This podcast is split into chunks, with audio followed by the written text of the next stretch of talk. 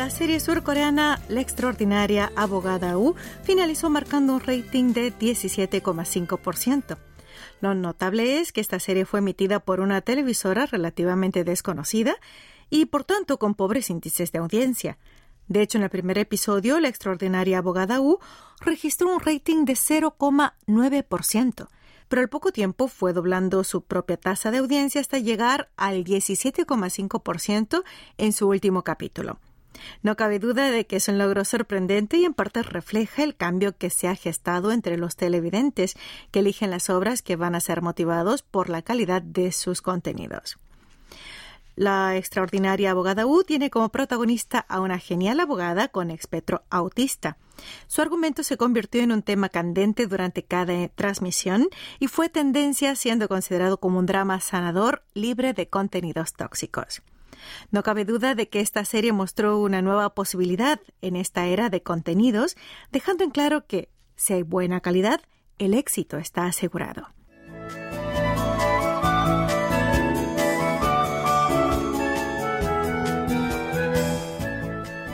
Robots están siendo utilizados a gran escala en hoteles y resorts nacionales. Como resultado de una encuesta este año, al menos 36 hoteles han introducido o están introduciendo robots de servicio. Este número es tres veces más que el año anterior. Aunque la tasa de introducción todavía está en el 2% del total de los 2.000 hoteles de todo el territorio surcoreano, la tasa de aumento es bastante pronunciada. En contraste, la cantidad de empleados en la industria hotelera está disminuyendo rápidamente y algunos analistas dicen que los robots están llenando el vacío dejado por los primeros. Los robots más utilizados en los hoteles hoy en día son aquellos de entrega. Cuando los clientes solicitan suministros o alimentos a través de una aplicación de teléfono inteligente, el robot entrega los productos en la habitación. De esta manera los huéspedes pueden recibir servicio, incluso tarde en la noche, de manera improvisada, y el hotel puede reducir las horas extra de sus trabajadores. La presencia de los robots también ha aumentado en los restaurantes y cocinas de los hoteles.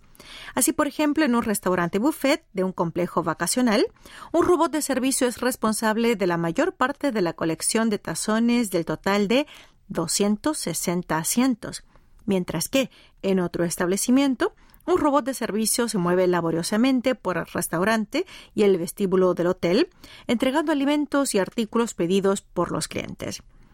Poco a poco, más empleados híbridos serán introducidos en el sector de hostelería y hoteles, en particular para cocinar y preparar café. Debido a que la comida se elabora siguiendo un proceso definido y metódico, el sabor es uniforme y la velocidad de preparación es muy rápida. El Barista Bot, lanzado por una empresa de electrónica en enero del año pasado, obtuvo una licencia de maestro en elaboración de café de la Asociación de Café de Corea. La industria dice que los hoteles son el mejor campo de prueba para los robots de servicios. Se dice que un hotel con gran cantidad de objetivos de servicio y una gran área de uso, es óptimo para medir el efecto de introducción de robots, debido a que la tarifa de alquiler mensual de estos híbridos ronda entre los 600.000 a los 800.000 wones por unidad, lo cual resulta relativamente costoso. Sin embargo, resulta provechoso si consideramos que un robot puede atender y hacer el trabajo de al menos dos o tres personas. Por otra parte, tiene la ventaja de que puede ser usado para situaciones de emergencia sanitaria, atendiendo a personas en cuarentena o esterilizando pasillos o instalaciones por sí solo a altas horas en la noche. La gente que acude a estos hoteles que tienen robots de servicios ha adoptado voluntariamente una actitud muy positiva respecto a estas máquinas. Así, por ejemplo, en los ascensores se hacen a un lado para que los robots puedan caber fácilmente. Y en los restaurantes buffet suelen poner los platos vacíos en los estantes de los robots para agilizar el servicio y ayudarles a hacer bien su trabajo.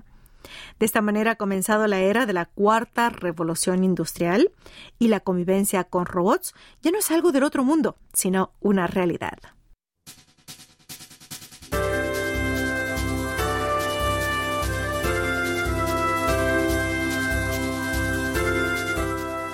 En estos tiempos de hiperinflación, el precio de los alimentos toca techo y comer fuera se ha convertido en casi un lujo. Pero aún en estos tiempos difíciles hay algunos establecimientos que se han ganado el aprecio de los consumidores porque mantienen sus precios muy asequibles para los bolsillos modestos.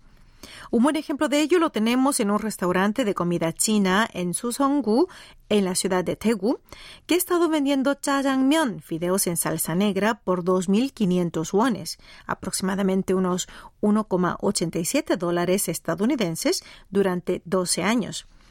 Esta tienda no brinda servicios de entrega a domicilio o de estacionamiento de coches, pero mantiene sus precios muy bajos al comprar los ingredientes directamente de un mercado tradicional cercano.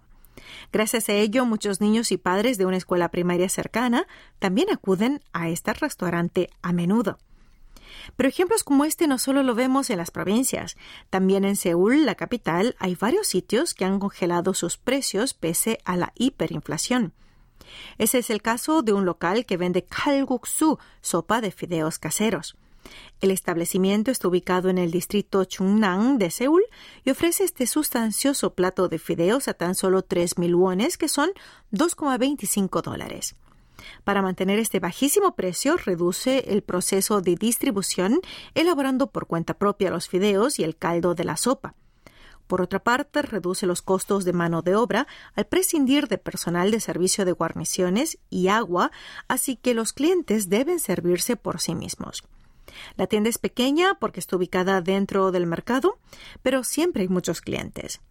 Estas tiendas han sido certificadas como negocios de buen precio por los gobiernos locales, porque no han subido los precios del menú incluso durante la pandemia de COVID-19 ni en esta crisis alimentaria y de hiperinflación. Los establecimientos de buenos precios fueron introducidos en 2011 por el Ministerio de Administración Pública y de Seguridad para estabilizar los precios locales y crear una atmósfera para suprimir la inflación. Estos se encuentran distribuidos a lo largo del país y comprenden diversos sectores, desde restaurantes hasta lavanderías, peluquerías, saunas y hospedajes. Lo bueno es que a pesar del reciente aumento del costo de la mano de obra y de los precios de las materias primas, el número de establecimientos generosos que han congelado sus precios va en aumento. Los gobiernos locales brindan diversos beneficios a los establecimientos generosos que ofrecen productos a precios módicos. En el caso de la provincia de Gangwon, los costos de compra de materiales alimenticios, de mejora de instalaciones a pequeña escala, de compra de productos electrónicos y las facturas de servicios públicos están respaldados dentro del rango de un millón de wones por año.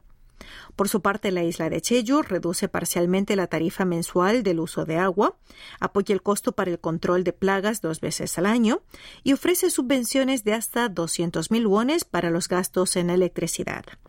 Asimismo, ofrece gratuitamente bolsas de basura y facilita los préstamos para estos locales generosos. Sin embargo, los beneficios varían según el gobierno local e incluso disminuyen si no hay suficiente presupuesto. Hacemos una pausa al son de esta canción de New Jeans. Esta es su canción de debut, Attention. Espero que les guste. Luego continuamos con más Corea Diario.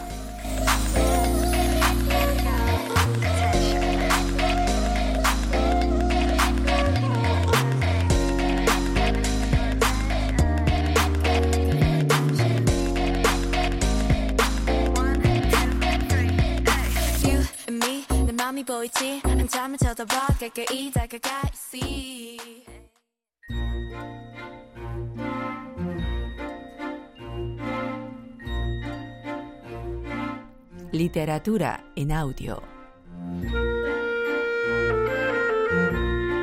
La única en la Tierra.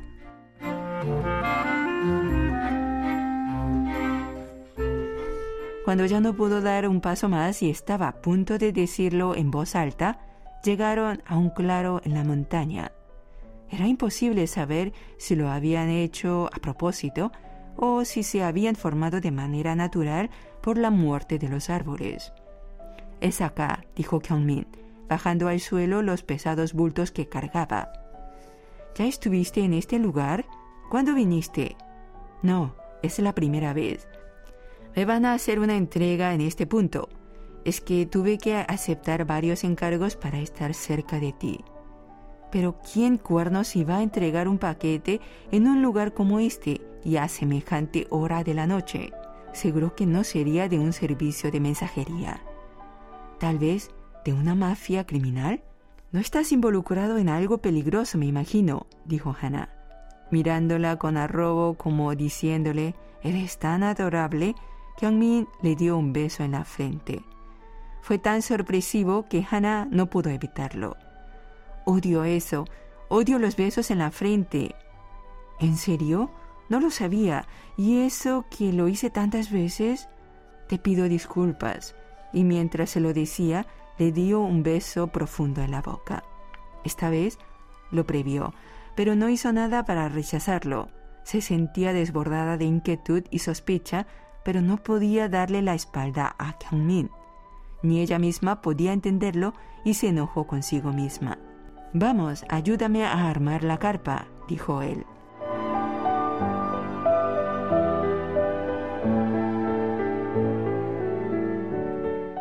Baja esa arma. Si no lo haces, te disparo. La premio Chongkyu. Bájela usted primero. No tengo nada que perder, se lo aseguro, le respondió Chuyong. Se gritaron los dos a viva voz, pero ninguno obedeció. Con los cañones de sus armas cambiando de ángulo conforme se movían, no dejaron de apuntarse. ¿Sería esta chica la misma con la que había hablado por teléfono? No, la otra tenía una voz diferente. Esta era mucho más jovencita. Como mucho tendría 22 o 23 años, quizás 18 o 19. Además se veía a la legua que no era una profesional. ¿Y esa pistola? Era un modelo de arma que no había visto nunca. Al corroborar que no era más que una aficionada, Chongyu fue el primero en calmar sus ánimos. ¿Vive en esta casa? preguntó.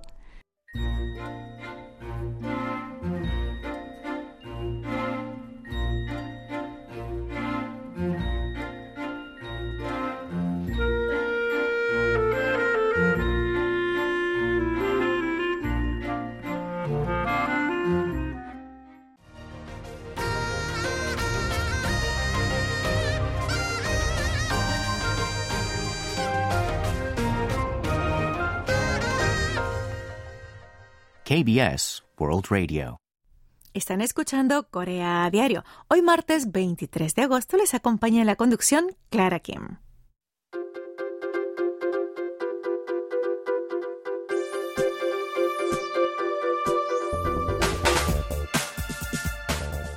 Las películas coreanas están gozando de altísimos índices de taquilla, revitalizando el hasta hace poco rezagado ambiente generado por la pandemia. Sin embargo, el precio de un billete para el cine no es nada barato estos días. Pero hay un cine seulita que ofrece descuento de matiné incluso a la una de la tarde. Se trata del cine Tehan, ubicado en el barrio Chungmuro, en pleno centro de esta capital surcoreana. Desde febrero pasado, el cine Tehan redujo su horario comercial de 12 del mediodía a 9 de la noche. Por lo tanto, como la primera función comienza alrededor de la una de la tarde, se considera que es el horario más temprano de este cine, así que se cobra la tarifa de descuento por matiné. Consecuentemente, si uno va a este cine y ve una película entre las 12 y la 1 de la tarde, solo debe pagar 7.000 wones en los días de entre semana y 8.000 wones los fines de semana, lo que sería entre 5,24 y 5,99 dólares estadounidenses, respectivamente. Vale saber que, al contrario, si optamos por ver una película en una sala multiplex operada por las grandes corporaciones, hay que pagar casi el doble, o sea, 14.000 wones entre semana y 15.000 wones los fines de semana. ¿Será esto parte de una estrategia de marketing para acaparar más espectadores que la competencia? En realidad, la cosa no va por ahí. Se trata más bien de una lucha de supervivencia. Esta zona, donde antaño se conglomeraban los principales cines de Seúl, fueron perdiendo presencia ante la aparición de las salas multiplex operadas por las grandes empresas. Así, los pocos que quedaban fueron cerrando sus puertas, y ese es el caso del cine Seúl, situado en Chungno Samga, que cerró hace un año, y el cine de arte Myeongbo de Ulchiro Samga, que cerró el 31 de diciembre del año pasado. En cuanto al cine Tehan, este fue inaugurado en 1958 en Chungmuro, zona que representa la cuna del cine coreano. Para mantenerse a flote en su lucha por sobrevivir, ha optado por adoptar un horario reducido y dar descuentos por matiné hasta la una de la tarde. El cierre de los cines analógicos y que lleva más de 50 años de historia no es ajeno a los cambios del ecosistema industrial, como la crisis sanitaria causada por COVID-19, la fuerte disminución de espectadores y el avance de las plataformas de transmisión de vídeo OTT. El Cine Tejan es un edificio de siete pisos con 11 salas de proyección, lo cual da lugar a un aforo de 2.700 asientos. Aunque la última remodelación fue hace 20 años y las instalaciones se han vuelto un poco vetustas durante ese tiempo, goza de buena competitividad en términos de precios a nivel nacional. Además, aquí hay una sala exclusivamente dedicada para filmes artísticos para el público más selecto. Si bien es cierto que al no haber mucha gente uno puede disfrutar de películas a sus anchas, también es lamentable que vaya perdiendo clientela y esté en peligro de cerrar sus puertas para siempre.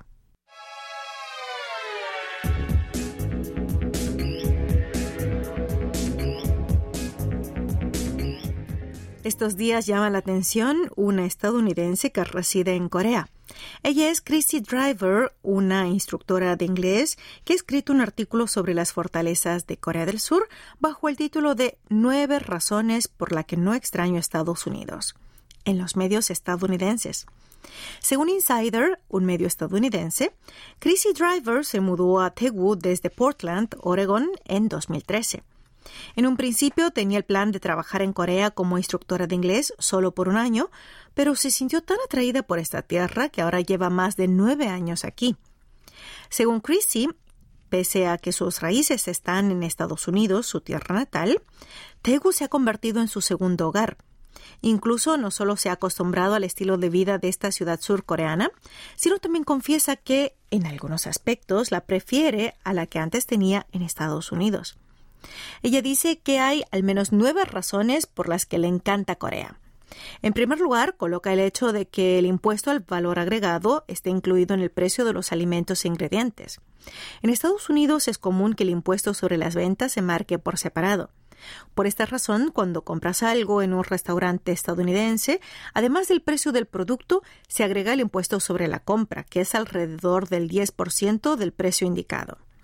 Como en Estados Unidos la mayoría de las etiquetas no incluyen este impuesto, es difícil hacer un cálculo preciso de cuánto hay que pagar. Otro punto que le encanta de Corea es que no existe la cultura de propinas. En su país se acostumbra a dar una propina que ronda entre el 15 y el 18% del consumo en restaurantes. Pero en Corea del Sur no hace falta dar propinas.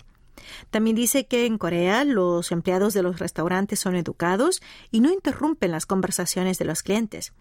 Además, le encanta el botón de llamada que hay en todas las mesas de los restaurantes coreanos, lo cual es muy conveniente para llamar a los meseros. Otro aspecto atractivo de Corea es el conveniente sistema de transporte público, el cual es limpio, económico y muy cómodo de usar. Si bien en las grandes ciudades estadounidenses la gente usa el transporte público diariamente, en los suburbios la gente depende mucho de su automóvil, porque no hay un sistema adecuado de transporte urbano. Asimismo, Chrissy elogia el sistema de seguro de salud de Corea del Sur. En las farmacias y hospitales locales, los tiempos de espera suelen ser cortos y el costo de una sola visita es menos de 10 dólares. Otra ventaja de Corea es que los lentes de contacto se pueden comprar fácilmente en cualquier óptica del país. Es que en Estados Unidos se requiere una receta médica y dado que la oftalmología no está cubierta por un seguro privado general, normalmente se requiere de un seguro oftalmológico por separado. Otros aspectos atractivos de Corea son la baja tasa de criminalidad, la alta seguridad y las redes públicas de Wi-Fi e Internet inalámbricas. De repente, este artículo me ha hecho reflexionar en las muchas ventajas cotidianas que ofrece la vida aquí en Corea del Sur, pero que a veces, por el hecho de estar ya habituados a ellas, no sabemos agradecer o las damos por sentadas.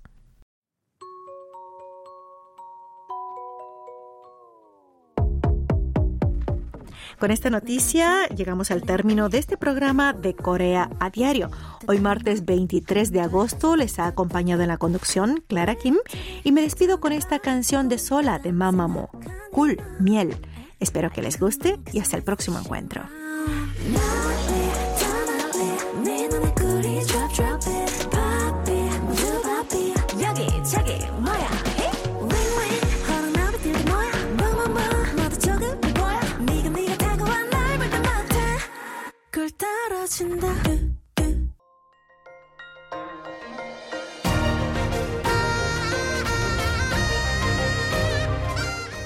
Acaban de escuchar el podcast de KBS World Radio. Hay muchos más contenidos en wall.kbs.co.kr barra Spanish. Gracias por seguir en sintonía. KBS World Radio